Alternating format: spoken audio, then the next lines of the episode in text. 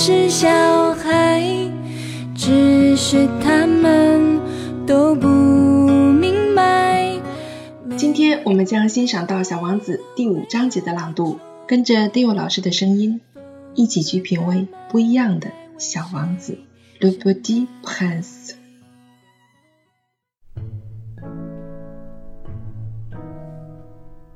Chaque jour, j'apprenais quelque chose sur la planète, sur le départ, sur le voyage. Ça venait tout doucement, au hasard des réflexions. C'est ainsi que le troisième jour, j'ai connu le drame des baobabs. Cette fois-ci, encore, ça fut grâce au mouton, car brusquement, le petit prince m'interrogeait, comme pris d'un doute grave. C'est bien vrai, n'est-ce pas, que les moutons mangent les arbustes? Euh, Oui, c'est vrai. Ah, je suis content. Je ne compris pas pourquoi il était si important que les moutons mangeassent les arbustes. Mais le petit prince ajouta, par conséquent, ils mangent aussi les baobabs. Je fais remarquer au petit prince que les baobabs ne sont pas des arbustes, mais des arbres grands comme des églises, et que, si même il emportait avec lui tout un troupeau d'éléphants, ce troupeau ne viendrait pas à bout d'un seul baobab. L'idée du troupeau d'éléphants fit rire le petit prince. Il faudrait les mettre les uns sur les autres. Mais il remarqua avec sagesse. Les baobabs, avant de grandir, ça commence par être petit.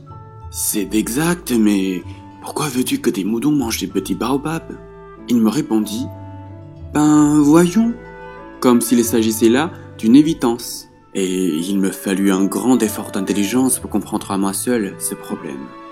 Et en effet, sur la planète du Petit Prince, il y avait comme sur toutes les planètes, de bonnes herbes et de mauvaises herbes. Par conséquent, de bonnes graines et de bonnes herbes, et de mauvaises graines et de mauvaises herbes. Mais les graines sont invisibles. Elles dorment dans le secret de la terre, jusqu'à ce qu'il prenne fantaisie à l'une d'elles de se réveiller. Alors elle s'étire et pousse d'abord timidement vers le soleil une ravissante petite brindille inoffensive. S'il s'agit d'une brindille de radis ou de rosier, on peut la laisser pousser comme elle veut. Mais s'il s'agit d'une mauvaise plante, il faut arracher la plante aussitôt dès qu'on a su la reconnaître. Or, il y avait des graines terribles sur la plante du petit prince. C'étaient les graines de baobab. Le sol de la planète en était infesté. Or, un baobab, si l'on s'y prend trop tard, on ne peut jamais plus s'en débarrasser. Il encombre toute la planète. Il la perfore de ses racines. Et si la planète est trop petite, et si les baobabs sont trop nombreux, il a fond déclaré. C'est une question de discipline, me disait plus tard le petit prince. Quand on a terminé sa toilette du matin, il faut faire soigneusement la toilette de la planète. Il faut s'astreindre régulièrement à arracher les baobabs dès qu'on les distingue avec les rosiers auxquels ils ressemblent beaucoup quand ils sont très jeunes.